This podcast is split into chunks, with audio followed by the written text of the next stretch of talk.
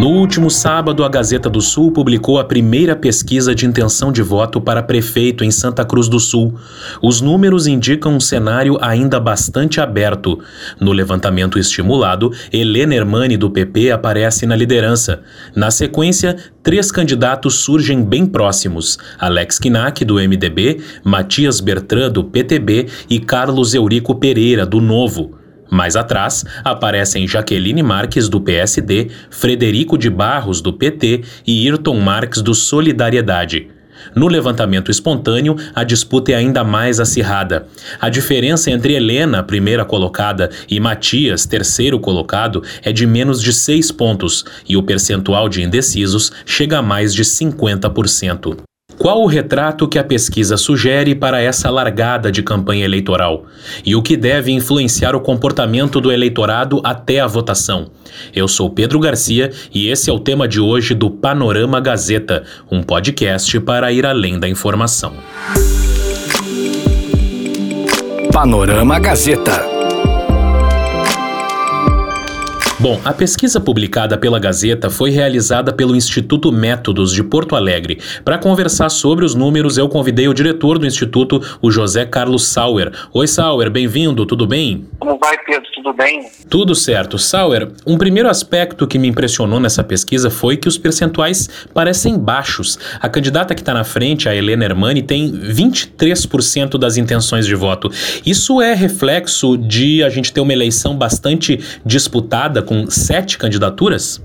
Olha, Pedro, a gente tem realizado né, pesquisas em várias cidades do Estado. E eu observo que essa análise de percentuais maiores ou menores, ela se dá de acordo com a realidade de cada município. No nosso, no nosso caso, em Santa Cruz, a gente tem alguns elementos aí.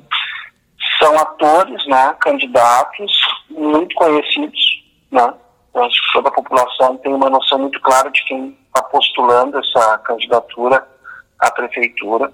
E os percentuais, neste primeiro momento, eu acho que eles estão conversando muito com a menção espontânea. Então, assim, eles são muito coerentes nesse sentido e eu acho que é uma, uma, uma campanha que tem uma largada, neste momento, interessante, com situações de empate técnico dentro da própria, do próprio resultado, mas com percentuais condizentes à realidade de Santa Cruz, que então vai eleger uh, o sucessor de um governo que está aí há oito anos já, né? Pois é, um dos aspectos que chama atenção é justamente a pouca diferença de percentual entre os candidatos que estão mais à frente nesse levantamento, né, Sauer? Nós temos na menção estimulada o Alex e o Matias com uma diferença de 3,8% entre os dois, o configura um empate técnico. Na menção estimulada, a candidata Helena Hermani abre uma diferença de 7,7%. Mas se nós dois nos reportarmos a menção espontânea, o que, que nós vamos observar, se tu me permite que eu leia aqui rapidamente. A Helena Hermani, do PP, consegue um resultado na menção espontânea de 13,7%, seguida pelo Alex Kinak com 10,4% e do Matias Bertrand com 8%. Entre a Helena e o Alex, nós temos uma diferença de 3,3%. Ok? Mas, entre a Helena e o Matias, nós estamos no limite da, margem de, da, da nossa margem de erro, que é de 5,7%. Então, pela menção espontânea, o que nós temos hoje aqui é um cenário de empate técnico entre os três primeiros nomes citados, que são Helena, Alex e Matias isso configura uma disputa um tanto quanto acirrada no município, né? Já que tu citaste a espontânea, eu acho importante explicar para quem está nos ouvindo. O levantamento espontâneo é aquele em que o entrevistador não apresenta os nomes dos candidatos aos entrevistados, diferente do levantamento estimulado em que os nomes dos candidatos são apresentados. Agora, o espontâneo, ele indica uma tendência mais firme de voto, já que a pessoa tem o nome do candidato na cabeça. É isso, Sauer? Correto, Pedro. A menção espontânea é a primeira lembrança que este entrevistado tem quando é questionado em quem é que ele votaria para prefeito do município. Né? Tanto que quando observamos esse resultado, a gente tem 56% de pessoas nos dizendo que não sabem em quem votar.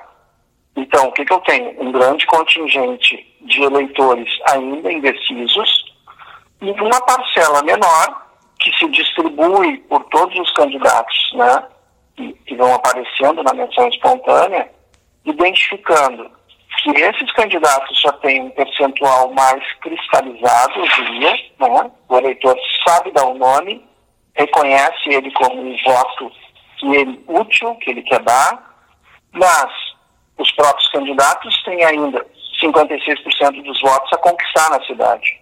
E numa configuração, ainda finalizando, onde os três primeiros nomes citados estão dentro do empate técnico. Bom, e o fato de nós termos um contingente tão grande de indecisos ainda, Sauer, indica que é uma eleição aberta e que mesmo os candidatos que aparecem mais atrás, como a Jaqueline Marques e o Frederico de Barros, em tese ainda têm espaço para crescer, correto? Com certeza.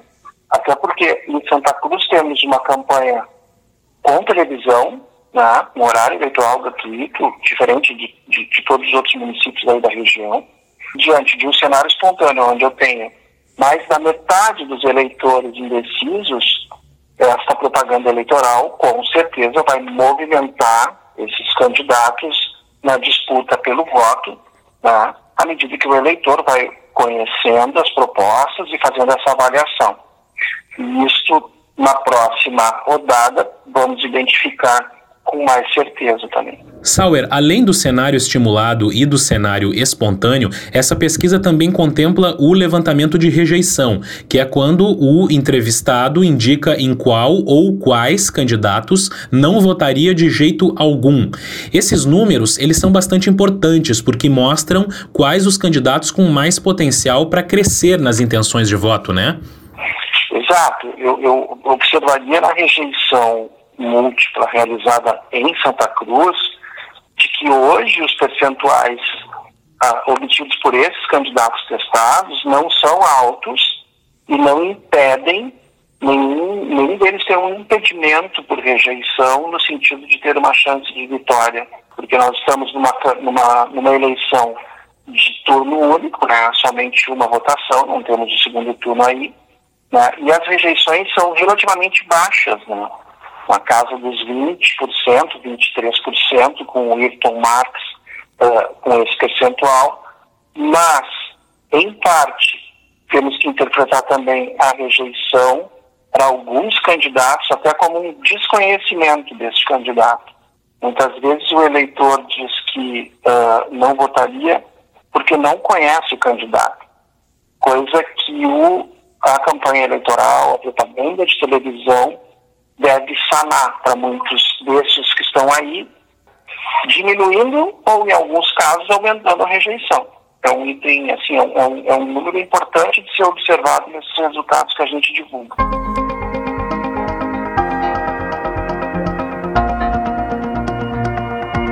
Sauer, eu queria aproveitar para tirar contigo algumas dúvidas que são muito comuns na população e que dizem respeito a pesquisas. Uma delas é a seguinte: nessa pesquisa da Gazeta foram ouvidos 400 eleitores. E muita gente se pergunta como uma consulta a 400 pessoas pode dar conta de uma cidade onde há mais de 100 mil eleitores. Explica para gente como é que funciona isso. Uma pesquisa de opinião pública, né? Seja ela uma pesquisa eleitoral ou uma pesquisa que investiga a opinião de um determinado público, ela para que ela tenha uma assertividade ou ela represente esta população, nós temos que uh, cuidar de algumas uh, variáveis, que é o termo técnico que se utiliza. Então, eu preciso saber quantos são os homens e as mulheres da cidade de Santa Cruz em termos de percentuais, eu preciso saber quais são as faixas etárias das idades que a cidade tem. Tem cidades, por exemplo, no Rio Grande do Sul, que tem uma faixa de pessoas mais velhas, em maior percentual, outras menos. Também preciso saber a escolaridade que essa população tem até o ensino médio e ensino superior, e também as faixas salariais. Todas essas informações, elas são obtidas através dos sites oficiais, né, tanto do Tribunal Superior Eleitoral quanto do IBGE, que fornecem, né, disponibilizam informações sobre a população. De mão de, de posse dessas informações, um instituto de pesquisa ou alguém que procure fazer um trabalho tem que fazer o que a gente chama de plano amostral. Ele vai determinar quantos por cento de cada uma dessas variáveis serão ouvidas na cidade e a partir disso estabelece quantas pessoas quer ouvir. Ok? No nosso caso, 400 pessoas. Feito essa, essa ponderação em termos de variáveis que a gente utiliza para fazer a investigação e uma projeção do número de entrevistados, é feito um cálculo de margem de erro. Mas um exemplo que eu uso que pode ser uma, um entendimento da, das pessoas até mais leigas neste tema é o seguinte: se eu faço um belo bolo de chocolate, não é preciso comer todo o bolo para saber o sabor que ele tem. Basta que a gente coma uma fatia. Uma pesquisa eleitoral, uma pesquisa de opinião, ela tem o mesmo sentido lógico. Eu não preciso ouvir toda a população para saber o que ela pensa. Posso ouvir somente uma parte. Mas eu preciso controlar as variáveis que expliquei anteriormente para que a parte que eu vá ouvir seja efetivamente representante da população como um todo. Outra coisa que é bem comum a gente ver, Sauer, é gente que pega o resultado de uma eleição, o resultado que saiu das urnas, né, e compara com uma pesquisa que foi feita dias ou semanas antes e diz: olha, os números não batem, então a pesquisa estava tá, errada. Mas, na verdade, a pesquisa ela dá um retrato do momento em que foi realizada e o eleitorado se movimenta ao longo da campanha, né? Correto. A gente tem que ter em mente sempre que uma pesquisa ela é, ela é um instrumento científico, né? Ela segue uma metodologia, ela tem cálculos aí dentro, né? Mas o objetivo de uma pesquisa eleitoral uh, uh, é revelar o que está na cabeça do eleitor, né? É conseguir materializar o que uma população pensa a respeito de um processo eleitoral, trazendo à tona números e dados que permitem para o eleitor ter uma noção mais clara dessa disputa, não só para o eleitor, como para os candidatos entenderem em que ponto estão dessa disputa e poderem seguir dentro de um jogo democrático que a própria eleição uh, uh, nos oferece, tá? propondo, enfim, mudanças, melhorias e se qualificando para um futuro, como um futuro prefeito. A pesquisa eu sempre digo que ela, ela, ela traz um retrato do momento, identifica um momento de campanha e num, numa outra pesquisa é um novo momento, né? Comparar o resultado da pesquisa eleitoral com o resultado da urna não necessariamente é um erro, mas deveríamos levar em conta que então a pesquisa deveria ser feita como uma boca de urna que é a pesquisa feita durante o dia da eleição. Então, eu considero um equívoco fazer a comparação. No máximo, identificar se a pesquisa apontou a tendência correta. Bom, ela dizia que o candidato A ou B né, tinha maior chance de vitória e o candidato A ou B se elegeu. Então, ela, ela apresentou números que puderam identificar uma tendência de vitória o que também, no meu entendimento, é bem válido. Bom, voltando à pesquisa de Santa Cruz, Sauer, um aspecto que também chamou atenção foi o desempenho da candidata Jaqueline, do PSD, que é a candidata mais identificada com o atual governo. Ela tem o apoio do prefeito Telmo Kirst e apareceu com apenas 6%, embora o governo tenha uma aprovação bastante ampla, na casa dos 70%, como inclusive uh, já foi demonstrado por várias pesquisas do Instituto Métodos. Isso significa que essa aprovação não está se convertendo em votos ou significa que outros candidatos que também tiveram relações com o governo em outros momentos estão capitalizando isso? Olha, uh, Pedro, o enorme capital político que o atual prefeito dispõe sobre os resultados da sua administração são inegáveis, né? Eu acompanho administrações aí Brasil afora, confesso que raramente encontro prefeitos com um número tão pujante em termos de resultado. Que eu entendo que está acontecendo neste sentido de disputa em relação a este resultado de avaliação ou a, a este capital político que o, que o prefeito dispõe, no momento é uma falta de identidade. Porque o que, que nós temos aqui? A gente tem a vice-prefeita concorrendo, e ela é uma postulante legítima à aprovação da administração. No segundo momento, eu tenho uma candidata lançada recentemente, até onde acompanhei vocês aí na Gazeta, que é a candidata do PSD, mas que não capitaliza no primeiro momento este resultado. Veja que essa conversão de um prefeito bem avaliado, né? nós já vimos isso na eleição do Lula com a Dilma, por exemplo. Então, um prefeito bem avaliado, um administrador bem avaliado, tem capacidade de transferência de votos, sim, mas isso não acontece da noite para o dia. Então, acho que aqui, diante desse cenário que tu me coloca, a campanha eleitoral é que deve movimentar né, este capital político para um lado ou para o outro. Né? Nesse sentido, me parece que o papel do prefeito durante a campanha será importante também. A gente ainda vê, Sauer, muitas pessoas criticando a realização da eleição em meio a uma pandemia. E muitas pessoas, inclusive, dizem que não vão votar. Tu acreditas que isso vai impactar nas abstenções e talvez nos votos brancos e nulos, que pelo cenário estimulado da pesquisa chega na casa dos 12%? Sim, eu acredito que sim. Porque o que, que a gente vem observando, né? A abstenção ela, ela vem crescendo nas eleições, não em todas as eleições que o Brasil realiza a cada dois anos. O número de, de eleitores disposto a não comparecer mais às urnas, ele, ele tem crescido, ele não tem diminuído. Isso é um dado quase que é, histórico se nós observarmos aí as últimas eleições. A pandemia nos coloca numa situação tanto quanto difícil, né? porque temos aí uma população de risco, que não está disposta realmente a se expor e que também cria uma dificuldade de interação entre, entre os candidatos e esses eleitores, né? Afinal de contas, a gente não pode reunir pessoas, a gente não pode ter eventos com aglomeração, e isso cria uma dificuldade, inclusive, do eleitor uh, conseguir entender o que esse, esse candidato está colocando ou conhecê-lo uh, de uma forma mais próxima o que é muito comum em campanhas municipais de municípios do porte de Santa Cruz. Né? Há uma aproximação do eleitor com o candidato.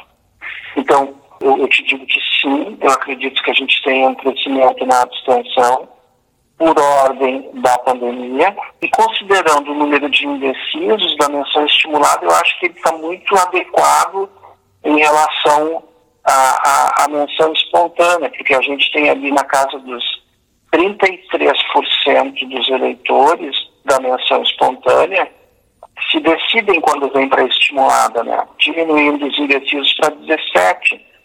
Então, esses indecisos aqui podem, durante o processo, inclusive, ser decisor de eleição no município. Para encerrar, Sauer, o Métodos também questionou os eleitores sobre qual setor deve ser a principal prioridade do próximo prefeito.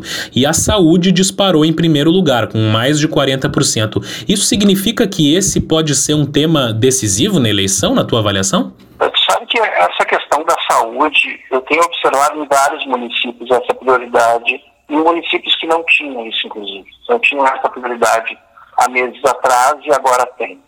Eu atribuo muito a questão da saúde à questão que a gente está enfrentando da pandemia, né? Acho que se falou muito sobre questões uh, sanitárias nos últimos meses, se falou muito em estrutura da saúde, né? Isso levanta na população a atenção em relação ao tema e também ela, ela começa a reconhecer eventualmente até as deficiências que antes desconhecia nos traz hoje em uma prioridade de saúde que eu, particularmente nesse primeiro momento, associo muito ao evento da pandemia que a gente vem vivendo aí nos últimos meses. Né? Tá certo. José Carlos Sauer, diretor do Instituto Métodos, obrigado por ter aceitado meu convite. Volte sempre. Um abraço. Um abraço para ti, Pedro. Tudo de bom. Panorama Gazeta. E assim encerramos mais este episódio do Panorama Gazeta, podcast da Gazeta Grupo de Comunicações. Produção e apresentação: Pedro Garcia. E a edição é de Rafael Silveira.